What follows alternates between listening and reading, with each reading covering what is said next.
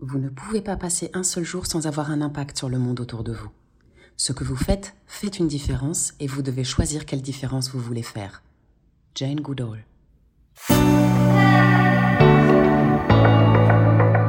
Chères auditrices et chers auditeurs, vous devez vous en douter à présent, voilà plusieurs années que j'ai le plaisir d'accompagner des architectes sur leur chemin de dirigeant.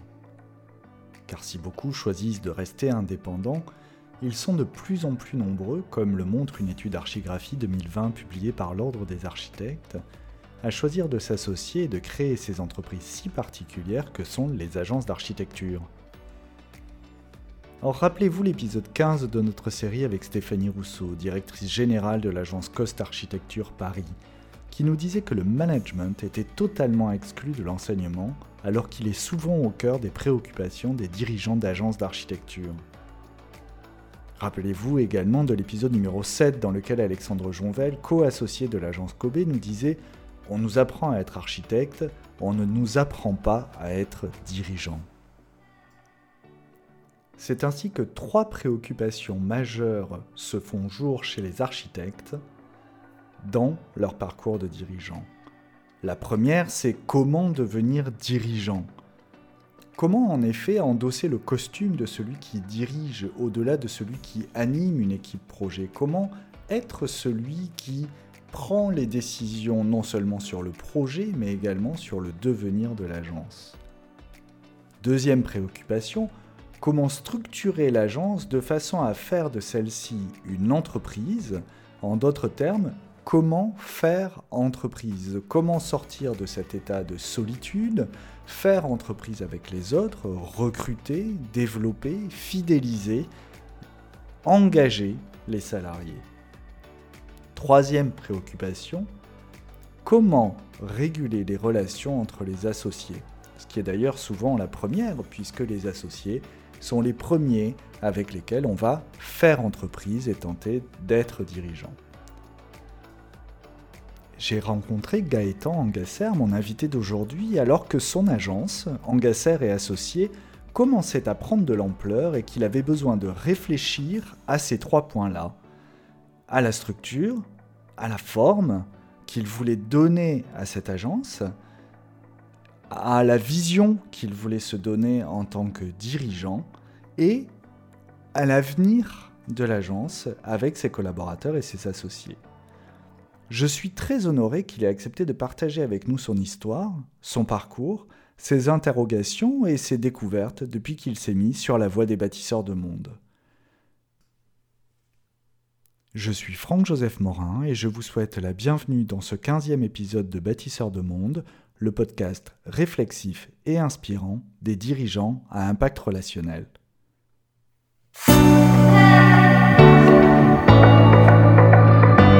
Gaëtan, bonjour. Bonjour Franck. J'aurais envie, euh, peut-être dans un premier temps, que tu puisses te présenter, euh, nous raconter un peu ton parcours, comment t'en es arrivé à devenir architecte, comment t'en es arrivé à développer ton agence. Alors écoute, euh, j'ai, tout ça a commencé tôt parce que j'ai un, un père architecte, donc je suis baigné un peu dans ce monde-là depuis, depuis tout petit. On a toujours beaucoup dessiné, euh, peint et euh, moi j'ai beaucoup traîné dans l'atelier de mon, père quand j'étais plus jeune. Et en fait je me j'ai voulu au départ ne pas faire le même métier que lui. Donc j'étais plutôt calé en sciences. Donc j'étais parti sur sur une année de prépa pour, pour intégrer des, des écoles d'ingénieurs. Et en fait ça s'est avéré au bout d'un an que c'était pas, pas fait pour moi. Donc j'ai à ce moment-là réorienté mon, ma réflexion et finalement, c'est ça qui, m'a toujours plu. Euh. donc, je me suis, euh, je me suis redirigé vers euh, une école d'architecture classique et j'ai eu un parcours. j'ai voulu voir plusieurs. J'ai fait quatre écoles d'architecture en cinq ans, beaucoup. Et parce que je me suis vite rendu compte que chaque école, c'était une, doctrine, enfin une manière de voir le euh, ou en tout cas de, penser l'architecture d'une certaine manière, et j'avais envie d'en voir plusieurs. Donc j'étais, euh, euh, je viens de l'est de la France, donc j'ai commencé mes études à, Nancy, puis pendant deux ans, puis à Strasbourg. J'ai ensuite fait une année Erasmus en Angleterre, un an, j'ai fini à la Villette. Donc j'ai eu quatre enfin une palette d'enseignements assez, assez multiple. Ta recherche, c'était justement d'avoir cette palette d'enseignements ou c'était de trouver l'enseignement qui te correspondrait le plus? Alors c'était euh, avant de trouver la mienne, hein, c'était déjà d'en voir euh, divers, enfin d'en voir plusieurs. Et, euh, c'est vrai que autant Nancy, à l'image de l'école, hein, est une école qui, avait un enseignement très rigoureux sur la trame, le nombre d'or, et qui n'était pas du tout l'enseignement de Strasbourg, qui était une ouverture un peu beaux-arts, qui n'avait rien à voir non plus en Angleterre où on avait une prof américaine avec des enseignements très d'où le projet partait de, textes donc très théoriques. Et à la Villette, euh, c'était encore différent avec un. J'ai fait beaucoup de maîtrise d'œuvres urbaines. J'ai commencé d'ailleurs ma carrière sur des projets urbains et euh, un peu des réflexions sociales. Euh.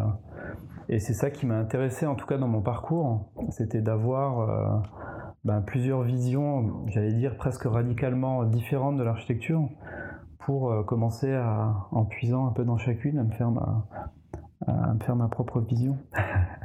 Donc tu dirais que c'est la diversité qui t'a amené à avoir euh, une vision euh, qui te soit propre euh, de ton métier, de la manière de l'exercer? Oui, je, pense que le, je pense qu'il n'y a pas qu'une seule vision de l'architecture, et c'est ça qui m'a d'ailleurs, celle à Nancy dans mes débuts, c'était assez radical, et ça m'a mis un peu en opposition tout de suite à me dire mais je comprends pas on me dit que l'architecture c'est euh, ça plus ça plus ça, mais si on n'est pas d'accord, euh, comment on fait quoi? Donc euh, ça m'a, j'ai essayé d'avoir la palette en tout cas la plus large pour, mais après ça prend ça prend des années, voire une vie, me créer ma propre, sinon doctrine, vision de, mon métier. Et aujourd'hui, à l'heure de maintenant, tu, dirais que c'est quoi ta vision si tu devais, si, si tu arrivais à la définir?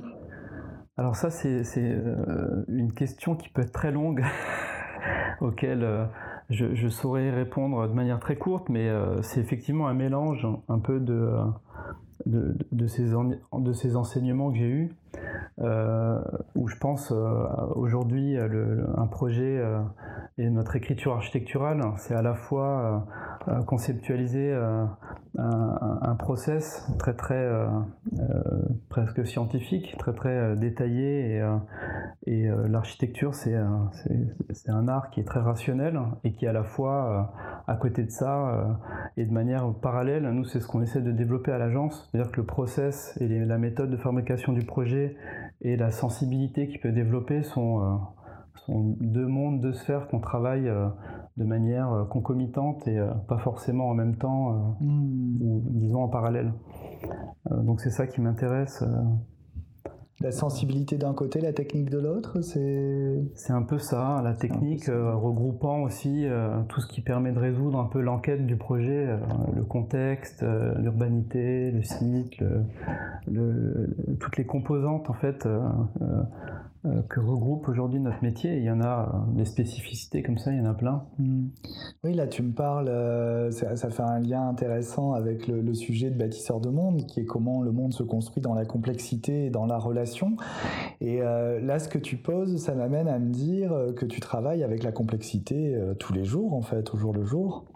tout à fait, ouais. D'ailleurs, le, le, en fait, un un architecte, il, ne gère pas que ses propres équipes en interne, il gère aussi euh, aujourd'hui toute une kyriade, d'ailleurs euh, il y en a pour nous beaucoup trop, mais euh, de spécialistes. J'essaye d'ailleurs à l'agence de leur dire que c'est pas les normes et la réponse à ces différentes spécificités-là qui font le projet, mais en fait souvent notre rôle est en fait un projet, il, il est réussi quand il arrive à pacifier en fait bah, tous ses interlocuteurs. Et euh, souvent la solution, euh, euh, en tout cas quand on a trouvé la solution ou le projet, c'est qu'on arrive dans une réunion à expliciter un projet qui pacifie tout le monde et tout le monde se raccorde autour d'une histoire et d'un et, d'un début d'histoire qu'on commence à raconter ensemble. Tout le monde étant tout le non seulement l'interne, j'entends, mais en plus tous les interlocuteurs externes, j'imagine les collectivités, bah, les, financeurs. Les, et en fait, cette histoire, quand elle prend, elle prend effectivement dans l'équipe de maîtrise d'œuvre qu'on appelle, avec ses différents spécialistes, mais aussi quand on, quand on présente un projet devant un jury, euh, quelque part, on, le projet qui gagne, c'est celui qui, qui, pacifie en fait tous les acteurs autour d'une idée commune, d'une vision, d'une contextualité, d'un rapport à un site. Et c'est ça qu'on cherche quand on part de la page blanche, à, réussir à formater progressivement dans le, dans le développé du projet.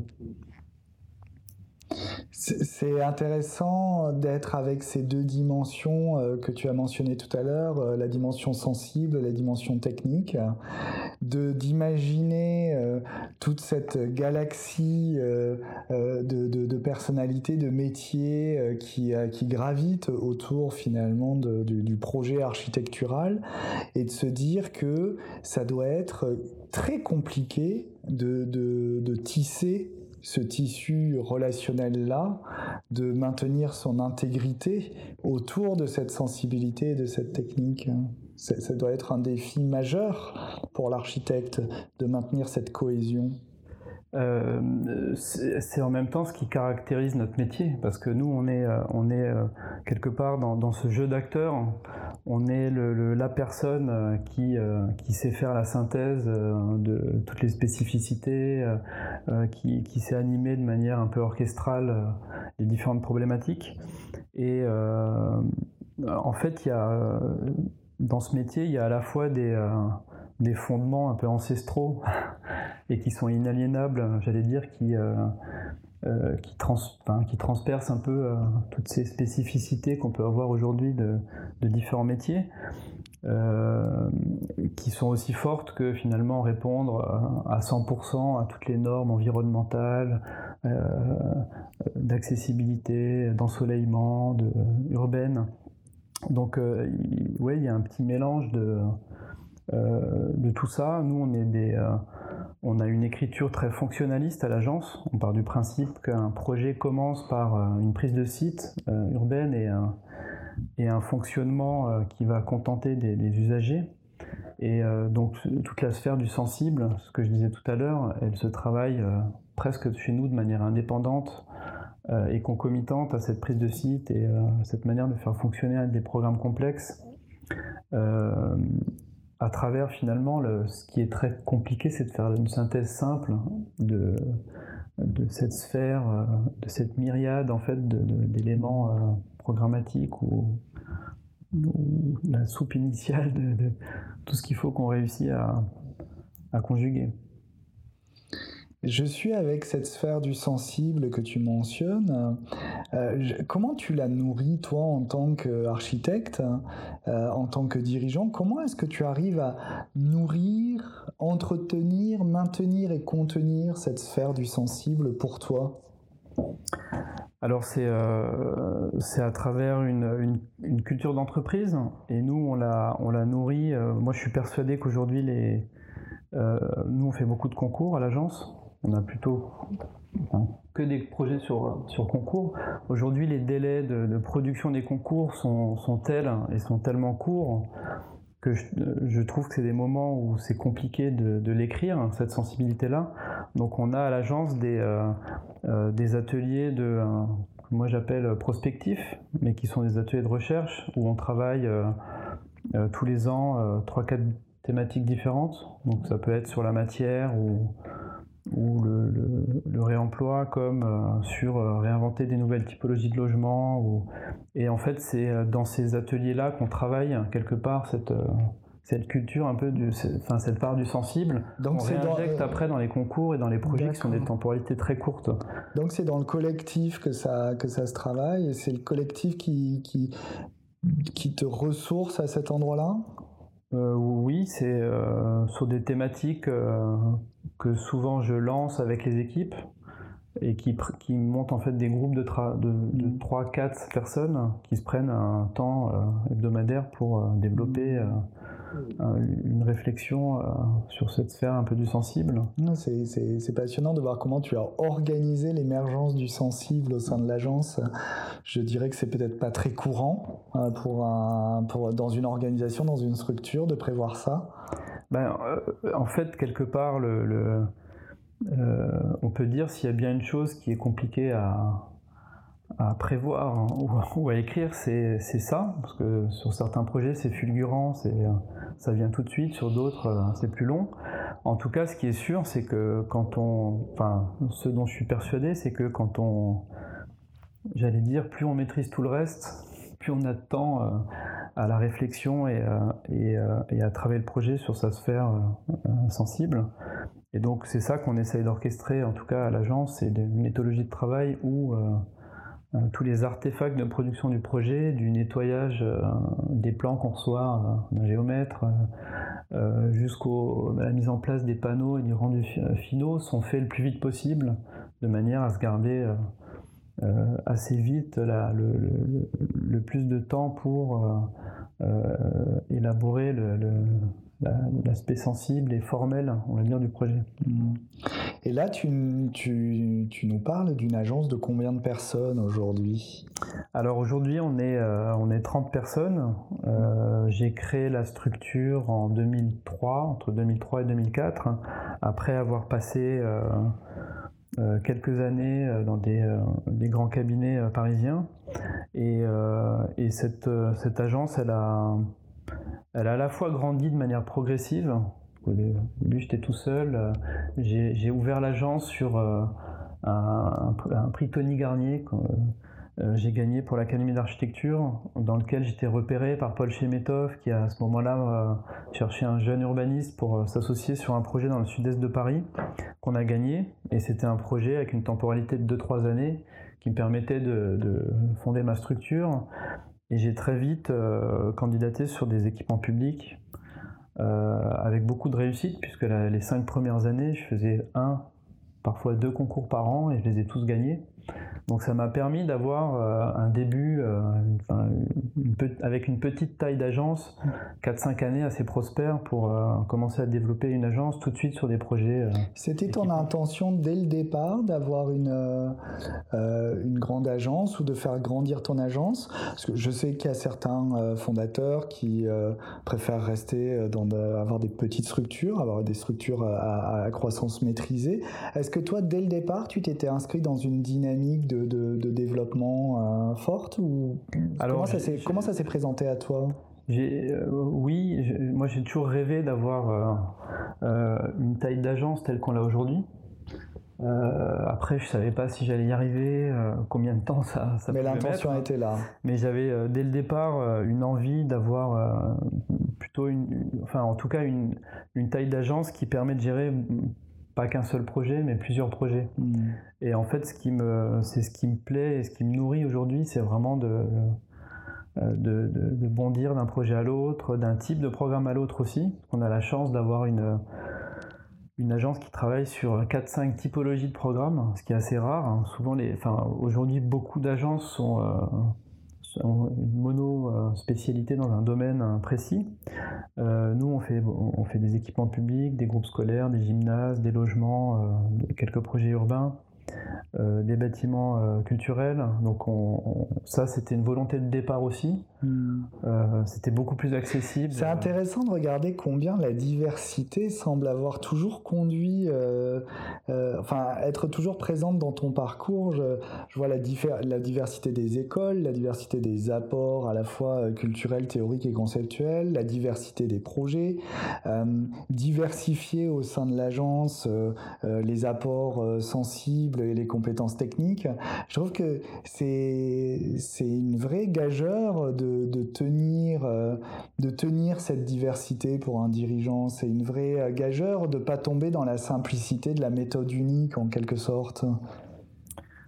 Euh, c'est vrai qu'on a, c'est peut-être lié à ma formation dès le départ, mais on essaye de, euh, on essaye de pas tomber dans euh, ce qu'on pourrait appeler, enfin ce que moi j'appellerais un fonds de commerce, c'est-à-dire euh, c'est assez facile une fois qu'on a fait cinq gymnases d'avoir des règles préétablies et au, final de de faire un...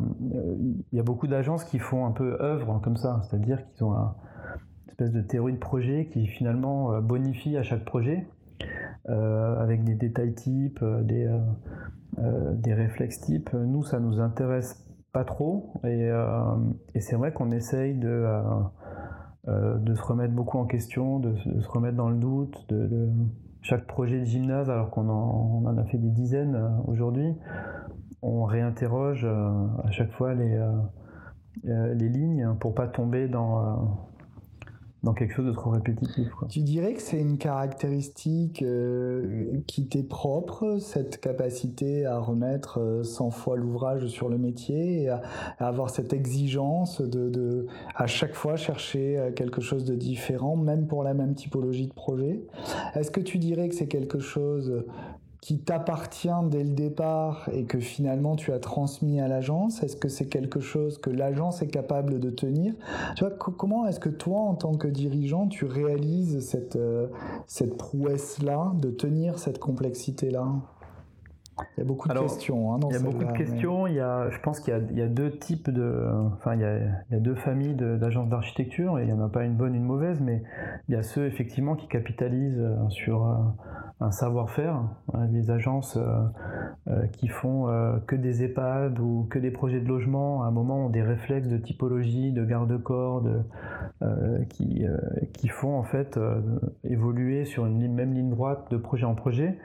Et il y a peut-être une autre famille d'agences qui euh, remettre plus en question les fondements d'un projet à l'autre ou euh, quand ils sont arrivés au bout euh, d'une recherche ou d'une théorie un peu d'agence vont en chercher une, autre.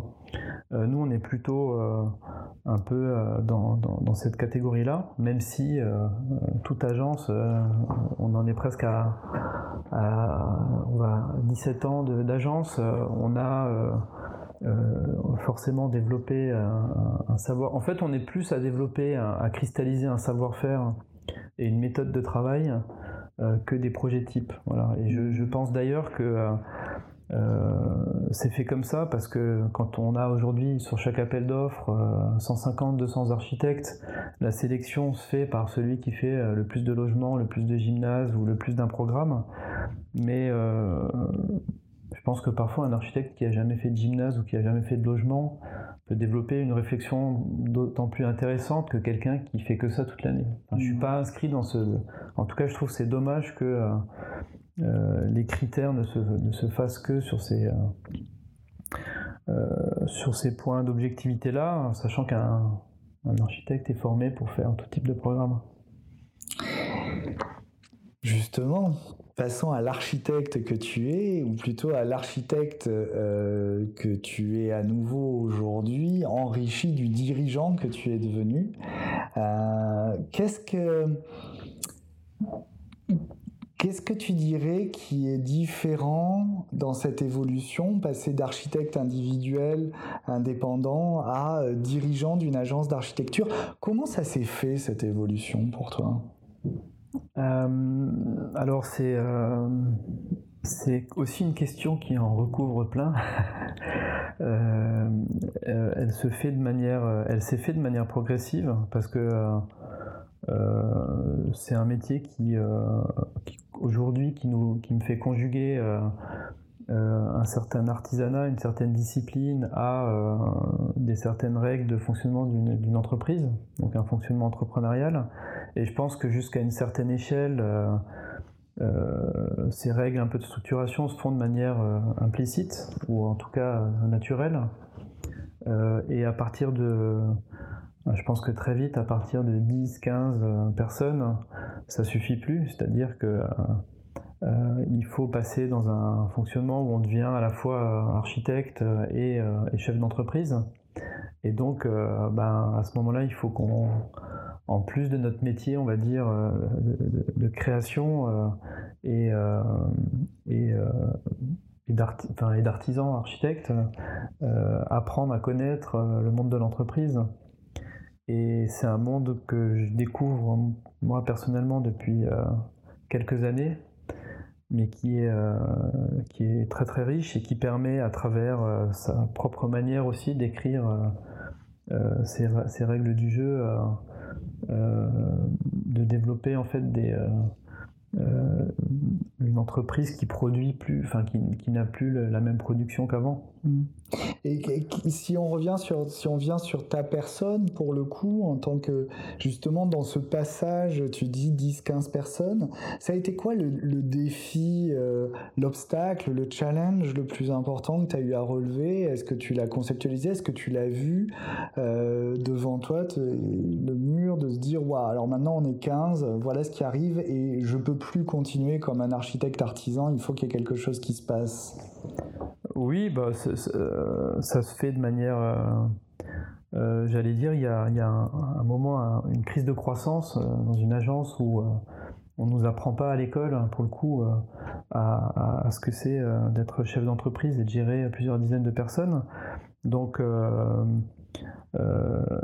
à la fois une agence d'architecture, c'est souvent très paternaliste. Quand, un client vous appelle, souvent il veut voir le, dirigeant, le chef d'entreprise. Quand on passe à, des tailles d'agence un peu plus grosses, on arrive à un moment où on peut plus tout faire. Et donc euh, la manière dont on délègue, la manière dont on met en place une organisation d'agence, euh, toutes ces règles entrepreneuriales, c'est ça qu'on est amène à apprendre, qu'on enfin, euh, donc il faut euh, euh, acquérir le, savoir pour développer des agences de cette taille-là mm. et trouver en fait sa juste jauge dans le dans la structuration et et ça englobe des règles de base, j'allais dire, mais qui sont après singulières en fonction mm. de, de, chaque et quelle est celle, euh, quel est le, le est-ce que tout ça, ça, tu parles de délégation, etc. Ce sont des défis qui sont des défis techniques. Hein. Euh, j'ai envie de dire un peu comme une architecture. Tu as la partie technique, c'est quoi les règles de délégation, comment tu délègues, etc. Puis tu as aussi la partie sensible, c'est-à-dire ce que ça requiert quelque part euh, de tripes à mettre sur la table pour déléguer, comment déléguer. c'est aussi une partie très, très personnelle, très relationnelle très interpersonnel. Quel est le défi relationnel de ce style qui t'a été le plus, ou qui est peut-être encore d'ailleurs, hein, le, plus important à relever? Quel est celui sur lequel tu, euh, euh, tu as dû euh, batailler ferme pour le dépasser? Alors c'est peut-être le, moi j'aime bien en fait ce que j'essaye de, développer à l'agence c'est de, de, conjuguer ce côté architecte artisan et, euh, et, je pense que les, les agences d'architecture aujourd'hui euh, doivent se développer vers des, des vraies structures entrepreneuriales. Et en fait les deux sont, sont enfin voilà quelle est la manière de conjuguer les deux? C'est ça qui est important. euh, C'est-à-dire de conjuguer euh, l'entreprise et l'artisanat, c'est Oui, en fait, la, problématique de notre métier, c'est qu'il y a, et comme tous les métiers liés à la création, c'est qu'il y a une part, euh, une part d'artisanat qui est forcément compliquée, plus la taille de l'agence augmente, et en même temps, la, taille de projet une certaine taille, quand on atteint une certaine taille de projet, si on n'a pas une organisation entrepreneuriale, on ne sait pas les suivre ou les mener à bien. Donc euh, très vite à l'agence, on s'est euh, doté de fonctions support qu'on n'avait pas avant.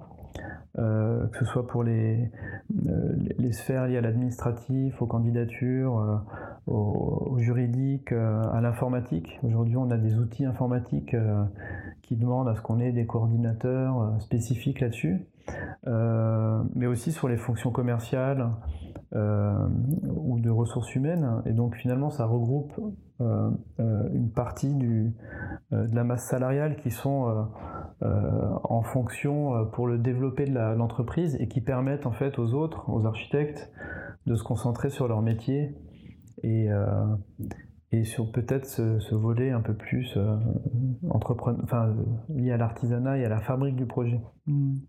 Donc c'est ça qu'on essaye de mettre en, rapport, euh, une facilité et puis un, cadre de travail où les architectes ont euh, des, supports hein, techniques, informatiques, liés à la planification des projets, et, euh, et euh, finalement de nouveau un fonctionnement assez ancestral où euh, soit des équipes mènent à bien un projet du début à la fin, soit nous on a un double fonctionnement à la fois transversal où des gens quand on, quand on veut les former travaillent sur des projets dans, la, dans une durée longue, et en silo où on a 3-4 personnes par pôle qui ont des spécificités de suivi de chantier, des spécificités de, concours et des spécificités sur le, champ des études. On essaye de croiser ces deux systèmes pour les avoir testés en, unilatéral les deux euh, fonctionner que par chance et euh, euh, c'est embêtant pour les collaborateurs parce qu'ils n'ont pas d'évolution d'un champ vers l'autre. Et fonctionner que en équipe qui, travaille sur un projet de la conception jusqu'à sa livraison, c'est ingérable à une grosse échelle en mmh. termes de planification de, mmh. à l'échelle de 25 ou 30 projets. c'est quasiment irréaliste. Donc pour nous, la bonne formule, c'est de coupler les deux et que les, on va dire, les socles des gens qui sont spécialisés à l'agence aussi forment euh, des jeunes euh, ou des nouveaux qui, euh, passent d'un champ à l'autre hmm. à travers des méthodes. Donc tu dirais que un des enjeux relationnels majeurs dans ton agence, c'est c'est justement cette fluidité de passer d'un champ à l'autre, c'est de pouvoir faire en sorte que chacun puisse naviguer dans les différents champs, s'adapter à différents modes de travail, être plutôt agile. Euh, oui, euh, d'abord parce que les, euh, les jeunes architectes ont besoin d'être formés, et pour être formés, il faut faire du chantier, et pour faire du chantier, il faut être accompagné. Donc je pense que laisser un jeune de manière autonome sur un chantier, c'est pas, pas sérieux, donc c'est c'est pour ça que nous, on a développé une maîtrise d'œuvre d'exécution avec des gens qui ne font que ça et qui permettent de, euh, de suivre euh, trois quarts des, chantiers de l'agence. Mmh.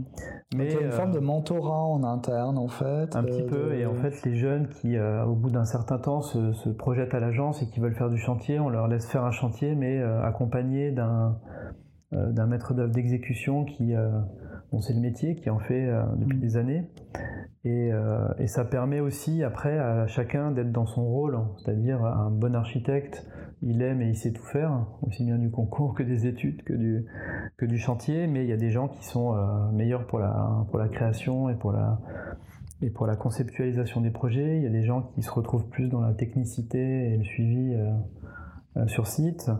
Et il y a des gens qui sont des très bons chefs de projet pour développer des études ou qui préfèrent ça à une autre sphère. Donc euh, euh, on essaye, voilà, au bout de, ça prend du temps, au bout de quelques années, de, de pouvoir offrir aux collaborateurs le champ dans lequel bah, ils sont le mieux et ils performent le plus pour l'agence. Mmh.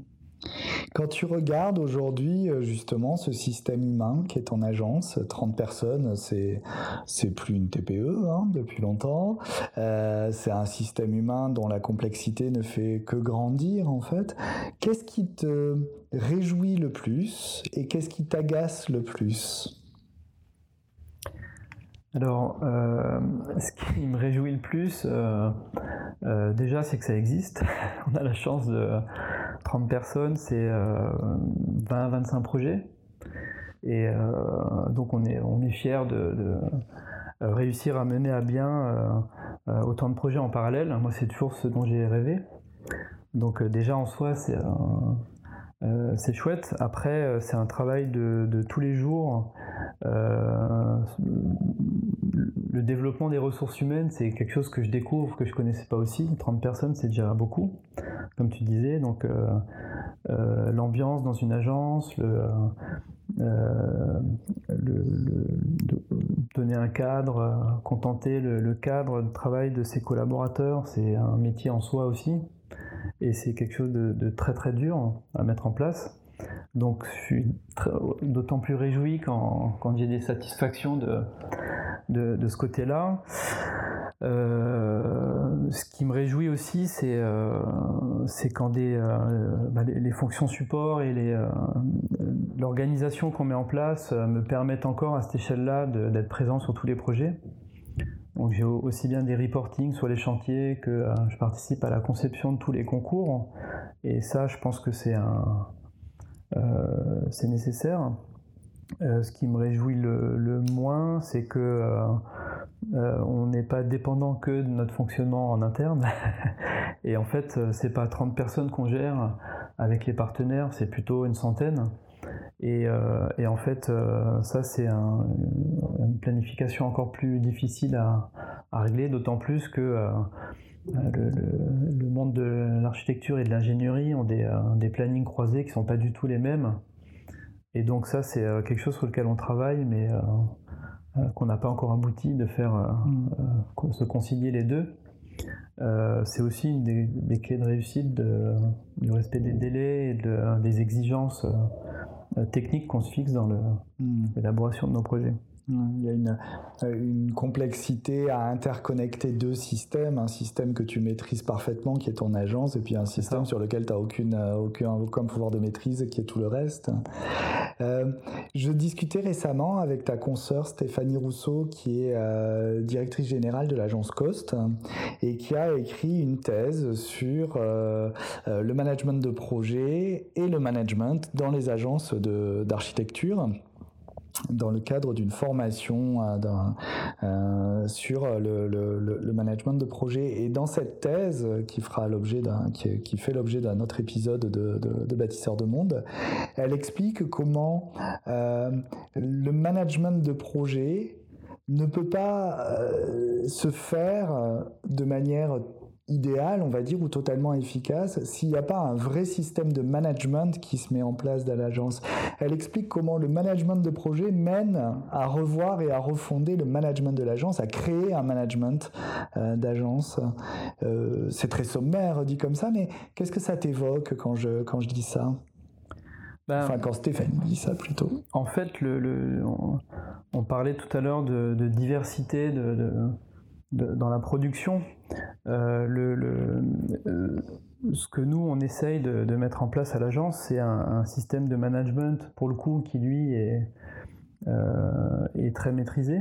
Et ça, c'est très complexe à, mettre en place. comme dans toute entreprise, ça demande des process et des méthodes. Et en fait, c'est ce système-là, quand il est bien fait, il laisse justement place à beaucoup de diversité dans la production mais euh, euh, ce qui ne veut pas dire que que c'est pas cadré. Euh, j'allais dire, nous on a par exemple même mis en place un outil de management pour gérer un planning de concours. Alors on pourrait dire un concours quelque part d'un concours à l'autre, on fait pas le même projet, c'est pas les mêmes délais, c'est pas les mêmes les mêmes rapidités de, de, conceptualiser un, projet ou l'autre. Mais par contre, euh, en tout cas chez nous, le process est toujours le même. C'est-à-dire on commence toujours un, concours, par lire un programme, on finit sur un concours par faire un rendu. Et donc, euh, euh, nous, ce process de management, on essaye euh, c'est sans, cesse en évolution et, euh, là on est plus dans le management de projet. Mais là on est plus dans le management de projet. Ça, nous on essaie de l'écrire euh, de manière de plus, la plus précise possible euh, pour que ce soit un outil en fait euh, au service euh, après de la, diversité de la création architecturale. Et en quoi ça vient impacter le, la, forme que prend le management de l'agence pour le coup, c'est-à-dire la manière d'organiser, de gérer, de développer l'agence? En quoi le management de projet vient impacter ce management d'agence? Chez, chez, chez et Associés hein, ben, ça, impacte la, au niveau de la structuration de l'agence, ça a un impact parce que euh, 20, euh, 25 projets, euh, euh, moi je, suis au courant de tout ce qui se passe. Par contre, je peux pas les gérer de manière individuelle avec les équipes. Donc ça demande à ce que je mette en place des, un management avec des, des, des, directeurs de projet et des chefs de projet qui en fait quelque part mettre en action euh, une, vision commune et euh, une, méthodologie de travail commune euh, qui me permettent aujourd'hui d'être très présent, par exemple, aux phases de concours à la conception, d'être beaucoup moins présent dans le déroulé des études, parce qu'avec un système de reporting, donc ça c'est du management aussi, moi par exemple j'ai une semaine qui est très calibrée, où j'ai deux après-midi où je fais que du reporting sur les, études, des séances d'une heure où les équipes me font euh, des feedbacks complets sur euh, tout ce qui se passe pendant les études. J'ai également une demi-journée où je fais ça pour, le, pour, pour les chantiers, où mes, euh, mes directeurs de chantier me font un reporting hebdomadaire sur chaque chantier. Donc ça, ça permet à ce que je sois au courant de, ce qui se passe, à, régler les, les, urgences quand il y en a, avec une, vision et une méthode commune. C'est intéressant de regarder combien effectivement euh, le management se trouve à la rencontre entre euh, la personnalité du fondateur que tu es, avec tes valeurs et ta culture, et en même temps euh, la personnalité, si j'ose dire, des projets que l'agence accueille et traite en son sein, et combien le management vient se mettre dans les interstices de tout ça pour créer une identité d'entreprise. Comment ça résonne, ce que je te dis là bah, c'est toute la, le, j'allais dire le, paradoxe de, nos métiers où, euh, euh, pour nous, la création, elle est, elle fulgurante. le, moment où on conçoit un projet, il est finalement très court. Euh, je disais souvent les concours, ça dure un ou deux mois, et alors qu'un projet d'architecture, ça dure deux, trois, quatre, cinq ans. Donc euh, le, process conceptuel, il s'arrête pas au concours. Mais je veux dire, quand un concours est gagné, euh, euh, les étapes, j'allais dire, du dessin à la perspective, à la photo du photographe quand il est fini, le projet suit quand même, en tout cas chez nous, une trajectoire bien tracée dès le départ. Donc euh, le, moment où on, conçoit le projet, euh, euh, quelque part, il est fulgurant parce qu'on règle en un ou deux mois un, objet qu'on construit après pendant 4 ou 5 ans. et, l'idée, c'est que l'objet ressemble exactement à ce qui a été fabriqué en deux mois? Alors, c'est peut-être une des signatures de l'agence, mais notre but, c'est que entre le premier dessin au crayon qui, est fait en quelques heures, la perspective qui finalise, euh, l'image de synthèse qui finalise euh, la, conception d'un concours qui lui prend deux mois, et la photo euh, du photographe du même point de vue quand le bâtiment est livré, il y ait un fil d'Ariane, en tout cas que l'histoire se raconte en superposant les trois les unes à côté des autres. Et qui est garant de ce fil d'Ariane au sein de ton agence? Bah, C'est là qu'entre en place le principe de management et de et d'organisationnel de l'agence, c'est-à-dire euh, comment on fait en sorte que les équipes euh, d'un dessin euh, vont jusqu'à une image de synthèse qui, est une, qui fige en, trois, en trois dimensions un, concept et après réussissent à se transmettre cette même idée et ces mêmes lignes directrices jusqu'à la, jusqu'à la livraison. Mmh. ça, ça demande beaucoup de process, beaucoup de management et et beaucoup de contrôle parce que c'est un métier à, risque et qui, euh, euh, qui englobe euh, aussi différentes techniques. Un risque et à responsabilité. Et à responsabilité. Mm. Gaëtan, nous arrivons bientôt à la fin de cette interview. Je te remercie beaucoup pour, pour ces réponses euh, euh, honnêtes et, authentiques. Euh, il y a traditionnellement deux questions que je pose à mes invités à la fin d'une interview. La première, c'est un espace pour toi, une parole libre pour partager ce que nous n'aurions pas encore partagé avec les auditeurs de Bâtisseurs de Monde. Et la deuxième, c'est le sujet, l'enjeu relationnel le sujet relationnel que tu voudrais voir traité au sein de Bâtisseurs de Monde dans un prochain, dans un prochain épisode. Alors d'abord, euh, parole libre. Écoute, le, la parole libre, euh, ça serait, euh, comme je te disais, on a, on a aujourd'hui une agence de 30 personnes. J'ai pas tout de suite de prétention à, à la développer plus, mais, euh, mais déjà l'envie que ça perdure et qu'on continue à, à, livrer des projets de qualité et à satisfaire euh, euh, nos maîtres d'ouvrage. On n'a pas parlé des... un des enjeux aussi d'un projet en architecture, c'est respecter un coût et un délai. Et on est assez connu à l'agence pour avoir ce filigrane entre de la conception jusqu'à la réalisation, mais aussi dans un, dans un aspect de, des enjeux financiers. Donc euh, euh, ça me paraît être un challenge déjà euh, très ambitieux que de réussir à, faire perdurer ce, cette agence et cette structure. Peut-être, je suis jeune, j'ai 42 ans, mais je, me, je, pense que je vais me poser assez vite la question aussi de je suis tout seul, j'ai pas d'associé, de, de l'ouverture du futur de l'agence, comment transmettre, comment peut-être associer certaines personnes en interne qui, participent à la structuration de l'agence. toujours développer d'autres champs, ça c'est un, objectif. introduire aussi, tu parlais de diversité, nous ce qu'on adore dans les projets c'est faire intervenir des, intervenants qui ne sont pas du tout du monde du bâtiment, euh, notamment faire participer des artistes et euh, voir euh, avoir une participation en interne à l'agence sur chaque projet où on, met nos tabliers et on va sur le chantier en la livraison pour, pour s'exprimer en prenant l'architecture comme support artistique. Ça c'est quelque chose qu'on aimerait développer. Ensuite sur la thématique euh, du champ relationnel, il y en a beaucoup. Euh, il y en a beaucoup. Euh, moi, je m'interroge toujours sur. pour moi, une agence d'architecture, comme je te le disais, c'est c'est à la fois un atelier à l'ancienne où on apprend un métier comme un artisan et aujourd'hui des structures entrepreneuriales ficelé, euh, ficelé euh, et organisé euh, à haut vol.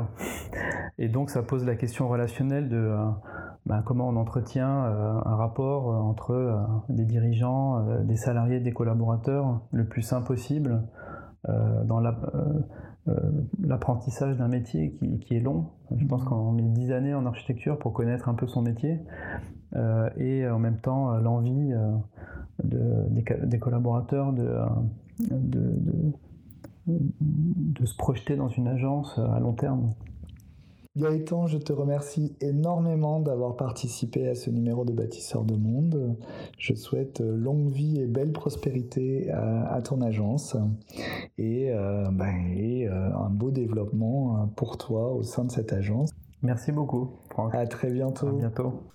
Merci d'avoir écouté cet épisode de Bâtisseurs de Monde. S'il vous a plu, n'hésitez pas à le liker, à le partager, à le diffuser le plus largement possible sur toutes vos plateformes. Vous pouvez retrouver Bâtisseurs de Monde sur LinkedIn, sur Instagram ou sur mycelium-consulting.com. N'hésitez pas non plus à m'envoyer un message, à me faire vos propositions de thèmes et de sujets pour Bâtisseurs de Monde sur franck at mycelium-consulting.com. J'attends vos suggestions avec impatience. En attendant, je vous donne rendez-vous dans deux semaines pour un prochain épisode de Bâtisseurs de Monde, le podcast réflexif et inspirant des dirigeants à impact relationnel, et vous souhaite une bonne inspiration. A très bientôt.